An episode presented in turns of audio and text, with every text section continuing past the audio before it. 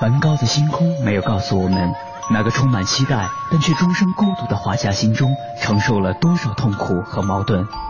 他只是静静的流转，安静的有些绝望。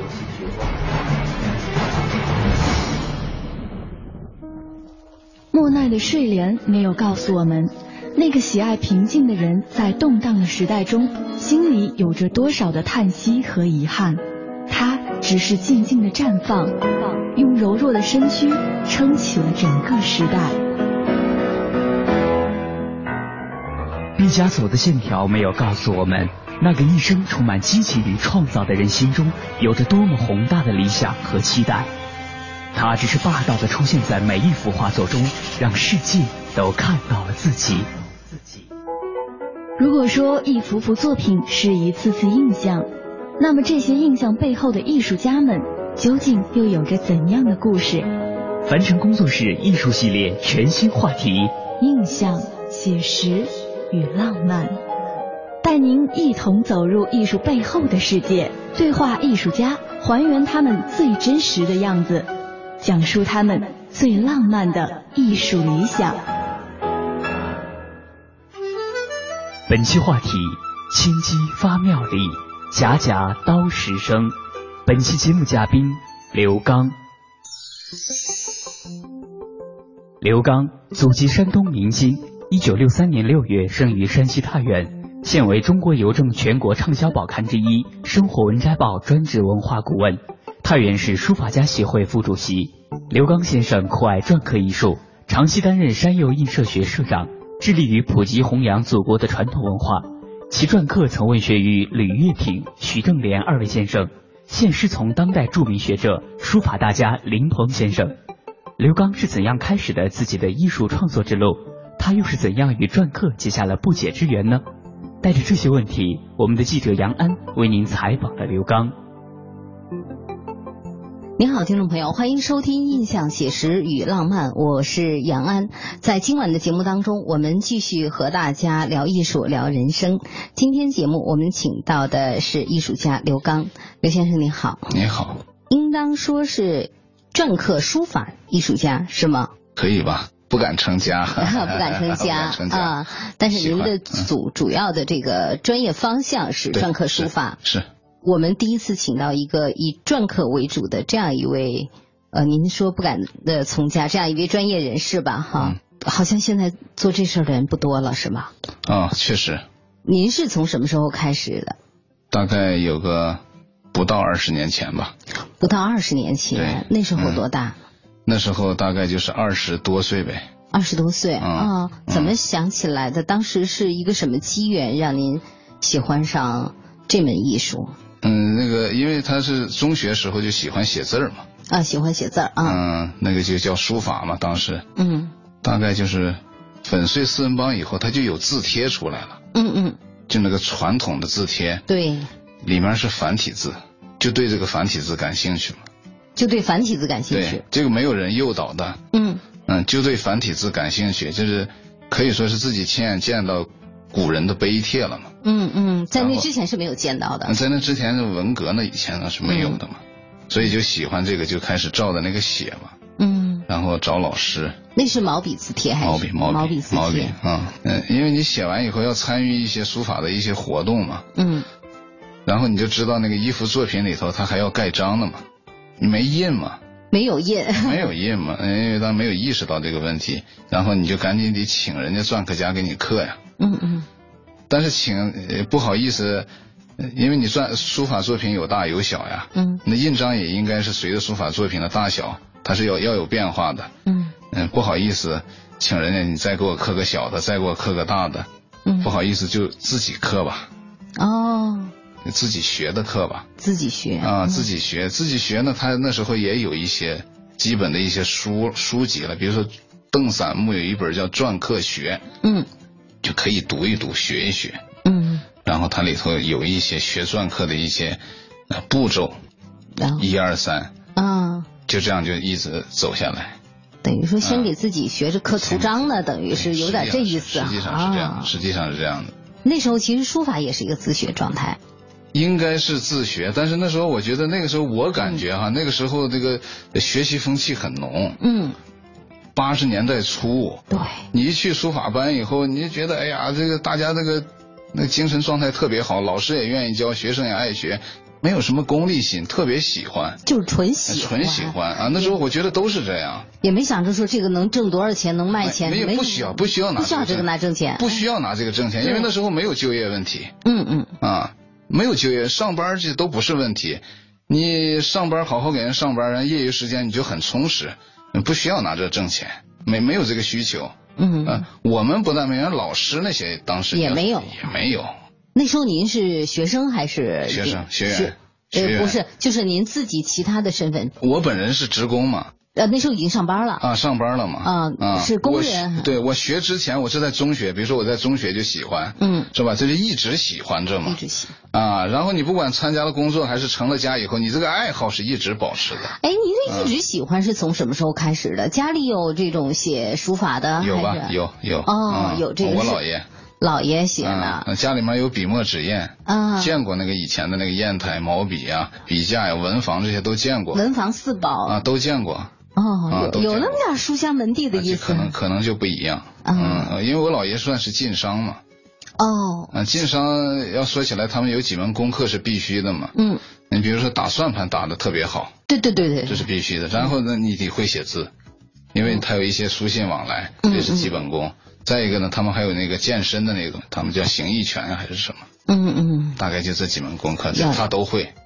哎，其实那那一代人挺好的哈，就是有一些这样的修养在里边。对。他不是职业的书法家，但是他的字儿，他的这种笔墨纸砚的这种感觉是非常好的。是。好像这是与生俱来血液里的东西。是。嗯。老爷在家还在写。写，每天写。每天写啊，然后您就看着。受点熏陶吧，因为他有些写的东西你还能看到呢。啊，这是老老爷写的字，挺神的。当时觉得他们，他们还会好多技巧，比如说那反写啊这一类的，他们都都都挺厉害的。您说的他们是指的他还有几个朋友在切磋？他们那辈人好像对这个都熟，好像。啊，您一小孩就跟着。他们可能是以前晋商，是不是他们也有个这个圈子？那就不太清楚了。我觉得他们不是上学的人，但是他们。都挺有文化的，嗯嗯啊，当时觉得挺神气的啊。嗯，那什么时候自己开始就跟着去去提起笔来自己写了？在家里头看到那个字帖以后，嗯，然后就临临到一定的时候，你就有一些问题，嗯，有一些问题呢，你就要请教老师，嗯，然后当时身边有一个特别好的老师，我们当时是中学，我们学校有一个校医，嗯，学校的医生，学校的医生，嗯。他本人后来我了解到，就是他本人就是一个书法家，但是他的当时的身份可能就是当时就叫什么反革命啊什么的，就是出身或者说是政治上的一些影响，所以所以他就挺压抑的吧。嗯，后来我知道他父亲是西林印社的，那是正宗的出来的，那太厉害了。呃，他应该幼承庭训嘛，小时候是背过书长大的，所以他古文呀、诗词也很熟，嗯，写字也可以，嗯，但是他不刻章。他不刻章，但他他写书法。因为我当时也不懂刻章呀，我跟人是学写字嘛。啊，您怎么去找人家的？呃，我父亲跟他是朋友，我父亲拿回来这个字，他说：“你看这个老师怎么样？”我一看，写的我我觉得当时写的就非常好。嗯嗯。哎，我说这个完全可以，我就请教人家，请教人家，人家当时可能都不愿意教我们。嗯。他可能有一些心理障碍吧，他觉得写字。受制嘛，好像他，他可能是因为这受的制吧。嗯，他就说，那你要学的话，你学一学硬笔就行，哦，毛笔不必要。其实也没啥意思。大部分他教学可能都是，嗯，都是这个状态。其实我跟人家学，主要是要学毛笔。他写字的时候，我在跟前给他拽拽纸啊这些，就看他写，受影响，然后耳濡目染，他知识很丰富，很有内涵的一个人，我就觉得人家那个文化修养，嗯，比我们那个。当时的那些老师们修养要高，传统文化这一块儿，对对对啊，我可能是对这个比较感兴趣，嗯，那就一直跟人家学，就跟下来了，嗯，就跟下来了，跟着学了几年，跟着学了大概有十来年，后来直到这个先生去世以后，啊，这等于你就没有先生了呀。其实学书法，书法当然在后来的时候开始高校啊什么的，把它作为课程，甚至是授予学位了。是就中国传统而言，和包括现在社会上绝大多数的书法爱好者，甚至一些这个书法家，都是就是这样一种有点这种师傅带徒弟呀，对，带有一种自学呀这样的，慢慢的甚至可能朋友们互相切磋这么一个自然而然的成长过程哈。是是，大部分人是这样的大部分是这样的。你问一下他。你看我们这个一般的这个说自己的这个学书过程经历的时候，总要提到你的先生和你的启蒙，他就不由他就要提啊，因为他这个好像他跟这个这门艺术的性质跟他这个传承有密切的关系。对对啊，一门艺术的这种。传承和它的特性其实是都有它的一个特殊性在里边的。中国文化的很多东西都是这么走过来的，对，不是像我们今天在校园课堂上那么去把它作为一个知识，给了很多的结构性的东西，把它非得去以一种科学性的一种体系来去架构的。您您说对了，一开始我也不知道这些。嗯呃，我不是那个先生去世以后嘛，又找了一个先生，就拜林鹏先生为师嘛。啊。林鹏，这是一位大书法家了。对，嗯，跟人家呢，主要是学传统文化吧。当时就是不不光是写字了，嗯，就学传统文化，要读点古书嘛。嗯，像您说的那个后来学校的这一套教育，我是九五年进入这个太原师范学院的那叫当时叫书法专业。嗯，刚去的时候，林先生也是那儿的一个叫客座教授啊，是顾问什么的。嗯，我说我也在那儿教书法，然后他当时。提了一个问题，他说那个能教吗？我记得很清楚，他就提这个问题。他说那个能教吗？后来我现在想，他的意思是什么呢？就是在课堂上这种教学和私下里那个师徒相授可能是略有不同。嗯，你得有教材啊，嗯，你得符合教教育规律啊，你还得有科学的那个课程设置啊。对，这些可能他都存疑吧。嗯，啊，他就问那能教吗？我也回答不了他，他也没有再仔细问下去。后来我发现这个传统文化呀，在课堂上现在可能也在探索，因为全国的这个专业现在东西南北全国都有，都有。但是每个学校它的体系不一样的，它不像可能美术它是有那个严格的。它基础训练里头有一些东西，哎，对。啊，书法里头也。它不能叫科学，反正它有一套传统的东西。它有它的一套体系在里边，这个跟中西医有点相像。西医有西医的一套学习方法，中医比如你就得跟着师傅去把脉去，你把不供那么多脉，你那种感觉真出不来那种哈。哎，这对对对，是有一些这，有一些他那个言不尽意嘛。你比如说这个字写不好，或者这个印刻不好，他有时候嗯，他不会用嘴跟你说很长时间，他会他说你看你看你看这这么这么这么。啊，就完了。嗯，就是这也是一种教学嘛。咱们再回到咱们之前啊，嗯，在中学时候就跟着这个老师开始学书法了。学书法，没有任何的功利的目的，没有，没有想着说我拿着这个将来要干什么。嗯，没有。自己的正差的职业是什么？后来我就在太钢嘛，我们当时是当工人了。啊，我就是工人啊。钢炉前的工人啊。我我们太钢是这样的。嗯。我们太钢的文化实力那是相当雄厚。当时市里头、省里头要调我们太钢的艺术家，我们的艺术家不愿意去，因为市里和省里的条件不如太钢。因为每一个大的企业里头，它就是一个小社会。嗯，哎，我们太钢就有文联，就有文联。我们太钢还有展览馆。啊，我们太钢还有老艺术家。嗯，啊，所以那个文化氛围很浓很浓的嘛。当时我们学书法是在南宫嘛。嗯，文化宫嘛。文化宫。文化宫是那叫工人文化宫嘛。所以说，那时候企业是最厉害的，像太像山西太原的钢铁煤，它水平极高。我就在那个环境里，在那个环境里，您是作为呃工厂的一个职业是工人，对对对，经常要参加活动，我们就是纯宣传干部，还是也有他的生产任务？有生有生产任务。生产任务干什么？您的具体的活？我本人是学环保专业的嘛，嗯，环境保护，环保的啊。其实那个活不多嘛，嗯，那个活就少得很嘛，大量的那个业余时间嘛。就在啊，就干自己的爱好嘛。然后因为太钢也有这个环境，经常参加活动，也给人拿点成绩什么的。嗯嗯。其实那个环境也挺好的。然后这慢慢慢慢的，后来企业就转型了嘛，嗯，他就把这些文化可能慢慢社会性的文化就剥离出去，所以我们很多艺术家后来就到了太原画院，像我们后来呢就不在工厂干了，嗯，但是我也没有辞职嘛，嗯，我现在这个状态就是我们本企业叫内退状态。嗯嗯，所以你不用去干活了，你就一一直，因为从九五年我就一直干的这个书法篆刻，是不是可以这么去理解？现在的状态是一个身份上是呃业余的，实际上是专业的，一直就是业余的，身份上是业余的，但实际上干的事儿是专业的，就一基本上全力在做这件事儿。是。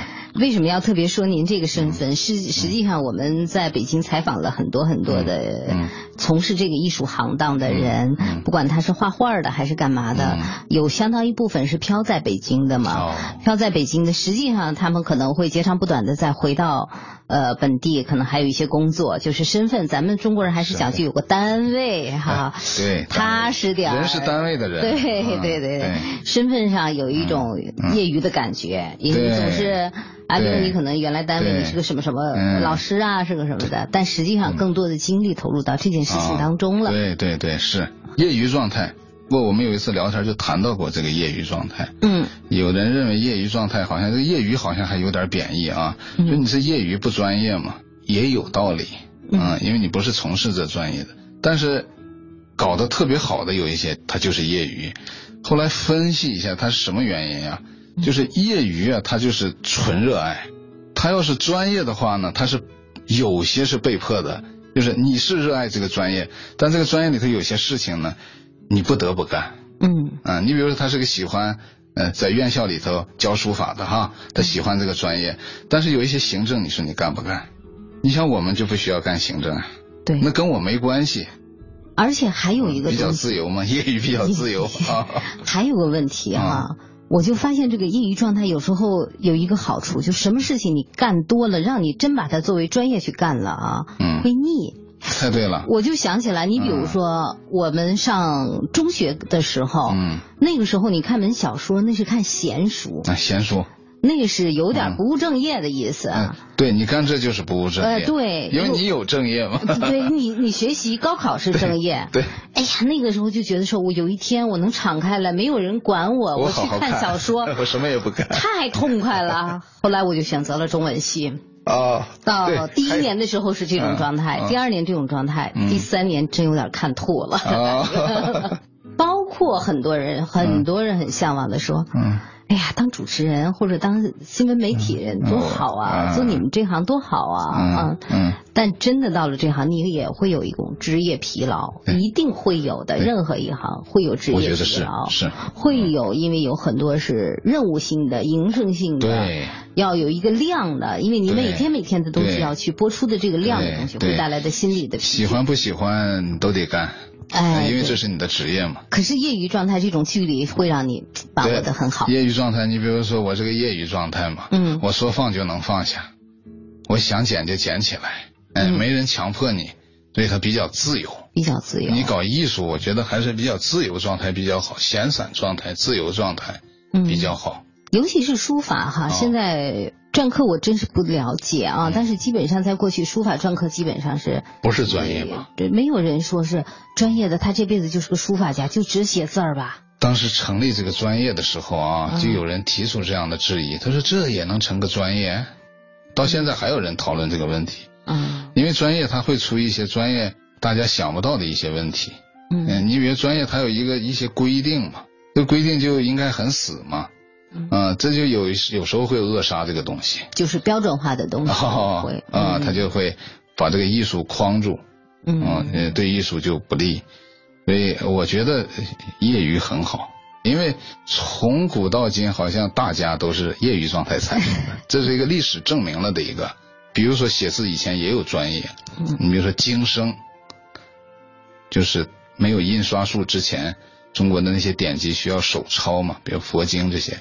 他是有职业写家抄经，但是他们可能这个就是职业饭碗吧。其实我觉得业余有两个相对应的词，一个是职业，一个是专业。啊，您刚才听到了提到了这两个词，嗯，我倒觉得说，比如说你把它作为职业的时候，可能会有很多的东西哈，嗯嗯，啊，但是这种专业呢，可能更多的表达的是一种态度。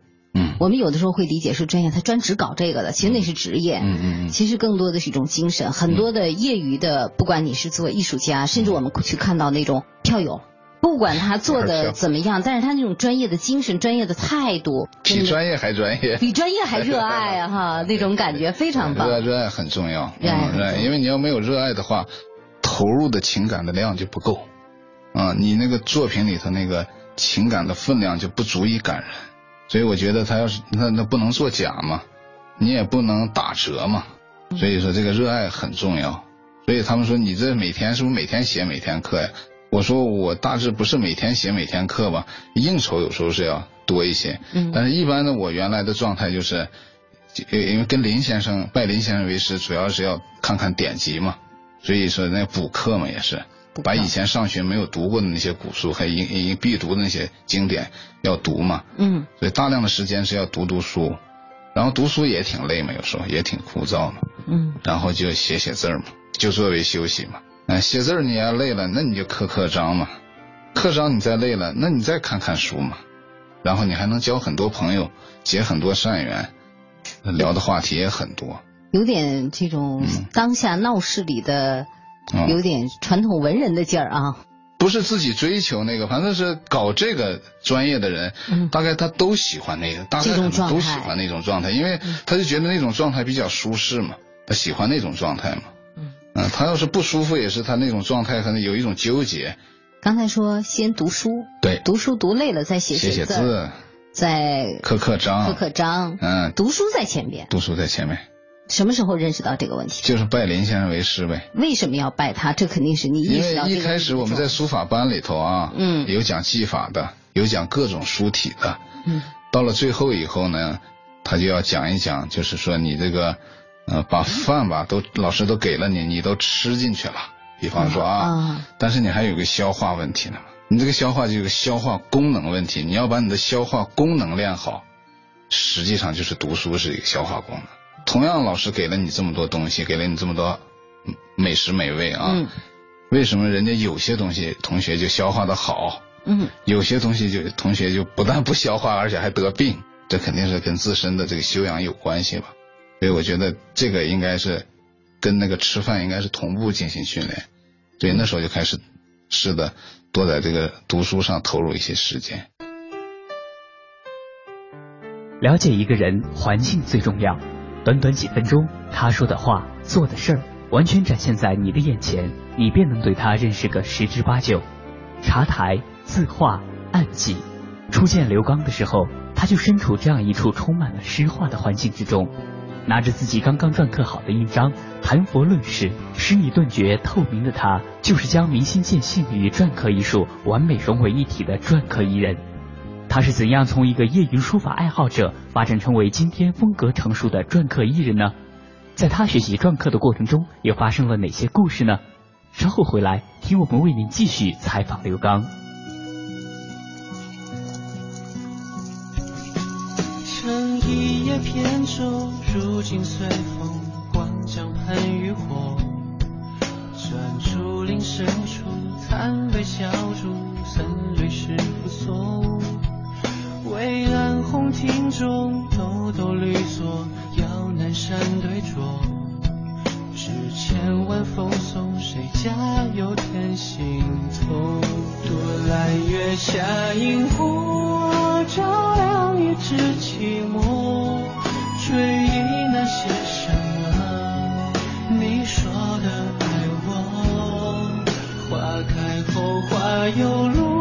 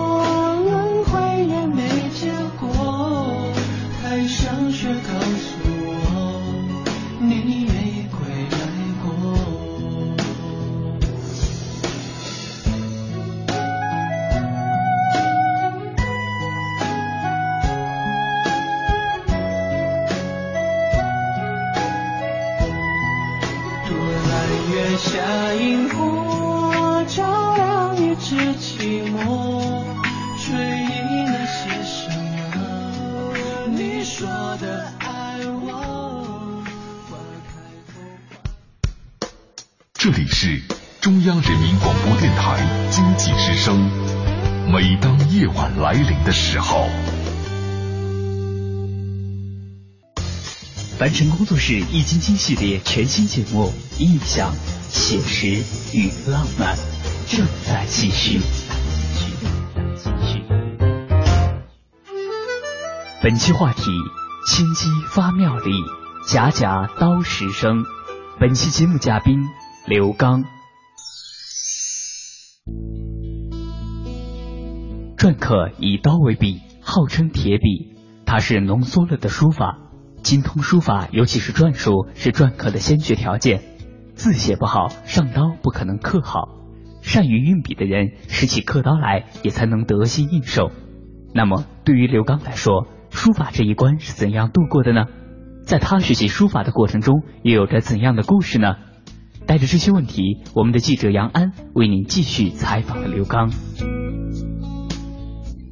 那个时候是不是也是在这种不停的写啊写啊写啊刻呀刻啊这个过程当中，发现了自己的短板，发现了自己哦原来光顾吃了没注意消化，意识到这个问题的。最主要的问题是，人家认为的经典你看不懂，看不懂，看不懂不看了吗？咱们就一个写字儿的嘛。写字儿也是你也有时候看不懂嘛。嗯，咱们说这个是传统的一个艺术嘛，嗯，它是有一个很清晰的一个经典脉络的，嗯，那你要跟这个经典脉络要能衔接住，你首先至至少得读懂它嘛。对，啊，你比如说刚才说的西泠派、浙派，那就是篆刻里面的一个大的一个流派，你不能说我就看不懂一个主流，你看不懂，我觉得那个有点过不去嘛。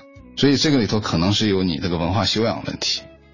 嗯，比如说一种字嘛，篆刻有时候经常在字上做文章，那字你首先你都不认识，也不知道那个字怎么写好看，这些都跟你的文化修养有关系。因为这些到时候你创作的时候，你那个作品就跟经典会有很大的距离。嗯，你先不知道啥是好的时候，你怎么能创作出好的呢？对呀、所以这个时候可能就要是修养问题，要多看一看这方面的书，提高认识。当你有一天突然认识到。经典就是经典的时候，嗯，这时候你可能就有一种跟那个经典沟通的这种愉悦嘛。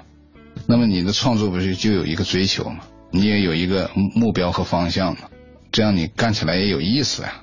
咱们是漫谈哈，嗯、想哪儿说哪儿，想哪儿聊哪儿哈。对，很奇怪啊。呃，今年是多大年龄？我今年是五十一周岁。应该是一个呃六十年代生人。六三年。基本上是挺现代的，因为您的青春期已经进入了这种改革开放成长期哈，嗯、这样一个年代了。嗯，为什么活得这么老派？会对经典，会对传统艺术这么的情有独钟？哦、是跟性格什么有关吗？呃，可能有点关系吧，跟家庭也都有点关系。但是同样的家庭，人家也不一定走这条路。嗯，你比如我家以前地富反坏右嘛，家庭出身不好嘛。就是你在政治上头恐怕就没有什么前途了，然后呢，人家要用你，就用你；不用你呢，就不用你。你不奢求跟人家做朋友，那么你只能是跟古人做朋友了，而且是一个人干的活要找一个一个人能干的活那你看写字篆刻，古人的朋友就多得不得了了，然后这个活还可以一个人干嘛。独处。啊，你比如说下棋，我也喜欢围棋嘛，但是没有学好啊。那也得俩人，所以这个书法篆刻一个人能干，嗯，而一个人看书找一个老师就能琢磨，这个呢比较适合自己，可能跟这个有关系，就是你的这个家庭环境啊，还有你的性格呀，嗯，多多少少有点关系。再一个，我觉得这我天生就喜欢繁体字。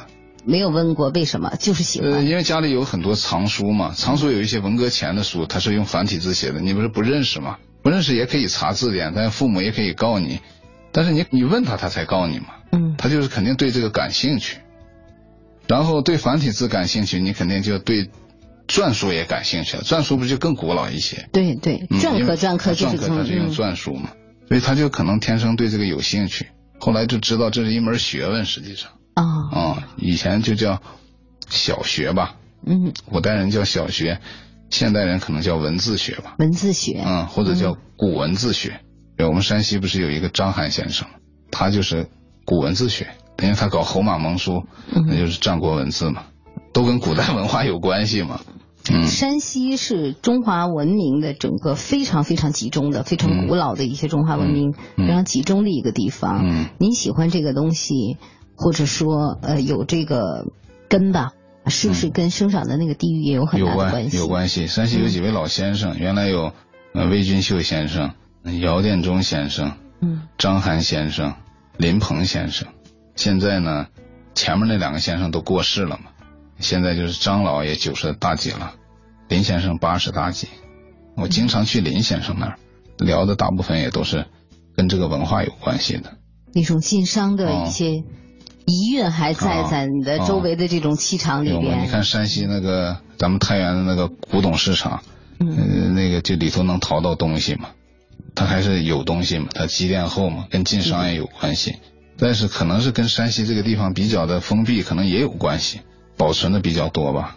好，再回到成长吧。我们边聊成长边散谈哈。九几年的时候，基本上就是以做目前做的这个一个人能做的事情为主了，是吧？就不怎么上班嘛。那那个时候以什么为生啊？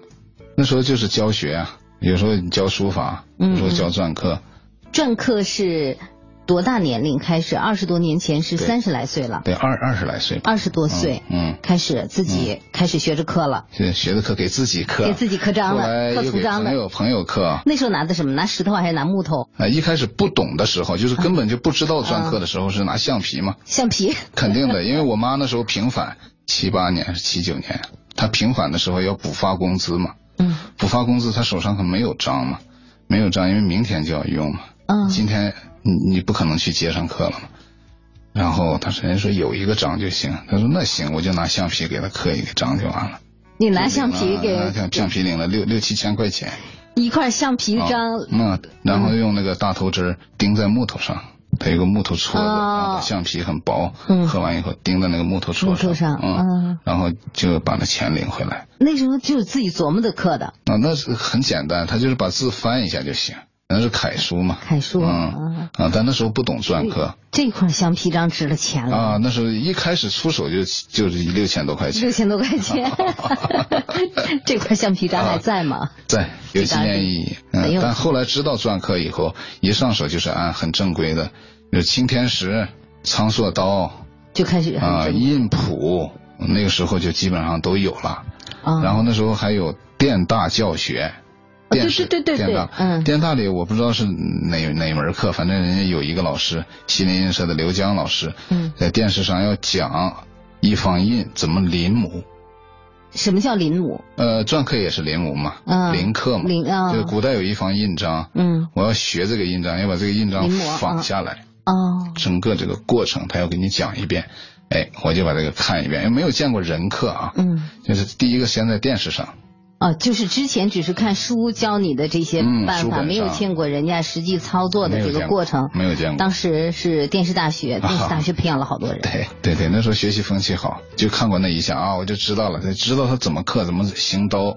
就身边当然有篆刻家，学篆刻的学员，然后我要亲眼看一看人家是怎么刻，你总得有个对比啊。嗯嗯。你看一个人，你不如看两个人对比一下，你就清楚了，一对比就大同小异。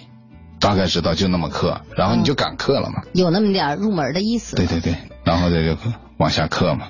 篆刻这个艺术是，当然我们都知道跟篆书相关的啊。这个艺术发展下来到现在有多少年了？应该是。它是这样的，嗯，就是这个艺术的有两个高峰嘛，嗯，嗯，一个就是实用阶段嘛，实用，嗯，印章到现在还在用嘛，它在先秦两汉篆刻实用达到一个高峰，那是实用阶段，同时他的艺术达到一个高峰。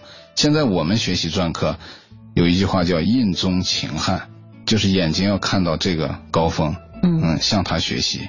但提出“印中秦秦汉”这个口号的呢，是到了元代了，赵孟頫了，那就叫篆刻了，文人篆刻了。原来那个先秦两汉那叫玺印，玺印，嗯，先秦很多人都用那个喜字嘛，嗯，啊，后来就叫印，也叫章。那时候是实用，嗯，但是篆刻这个词词产生的早，但这门艺术大概也就是从赵孟頫开始，嗯，啊，学术界一般就是这么认。它有一个实用演变为艺术，纯艺术，文人参与了，啊，把这个美提出来，而且大家开始实践了。比如赵孟頫，他不一定刻，但是他可是画，能够设计一方印章，哦，设计完以后，他要请工匠刻制。在这之前，也许有人刻过。他们说米芾好像就那就到了北宋了，嗯，也干过这事儿，因为在学术上都在爬书这个历史嘛，嗯嗯，但是一般公认的就是从赵孟頫提出这个，然后下面就是文鹏、何震，叫文和，那时候就刻的非常好了，嗯，中间有一个最关键的一点就是印石的发现，印石，赵孟頫为什么不刻呀？嗯，因为他当时象牙呀铜他搞不动嘛。他得要匠人来搞嘛？哦，当时是象牙和铜啊，牙角，哦，铜、金银都可以做印材嘛。金石其实那个金是是跟那个有关吗？有呀，那印章以前就是铜印啊，银印啊，金印啊。金就是对，它是铸造的嘛。对，它就一个方法是铸造，一个方法是凿刻嘛。对，当时就有啊，就是实用的时候就这么干。到了后来，文人篆刻实际上不用那个呃铜那么硬、那么贵的东西了。搞不动，他最后就用石石印石。这个时候可能就是寿山石呀、青田石，就是印材，大家就发现这种石头了。哎，这个它正好它这个硬度适合一般的人都能刻动。嗯嗯。然后这门艺术就因为这个印石这个发现，然后一下就爆发了。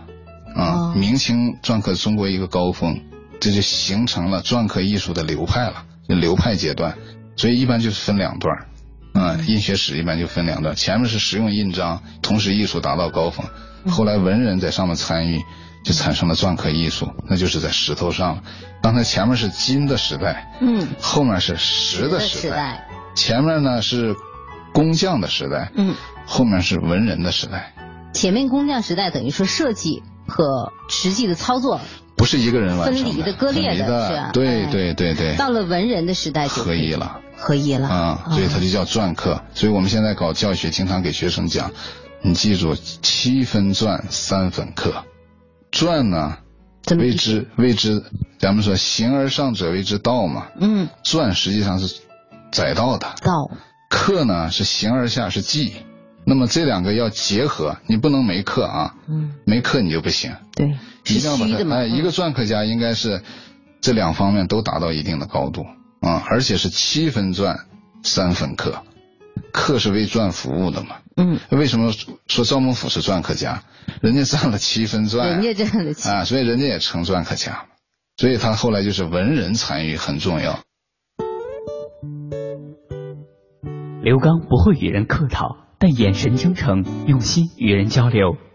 孔子的一颗爱心，孟子的一股正气，老子的道法自然，庄子生命的逍遥游，荀子的自强不息。谈到这些国学经典，刘刚总会袒露心扉，说正是这些精粹的文化滋润了他的心，他的笔，他的情，从而让他在篆刻阴阳两体、白文朱字的世界中，享受着古风悠悠的万端风韵，其一举一动。一言一行的点滴中，尽显方寸之间气象万千的博大和刀锋笔端千锤百炼后的从容平静。他怎样看待篆刻艺术未来的发展？他与老师林鹏先生之间又有着怎样的故事呢？在明天的节目中，我们将带您继续采访刘刚。青山悬崖，苍深归，抒情几个心。叹息峡谷映霜露，望断时归程。如今水墨香飘逸。本节目由凡尘工作室策划制作，总策划王小晨，执行策划张云远，制作人马素双。紫砂明珠，碧云薄，风云是天成。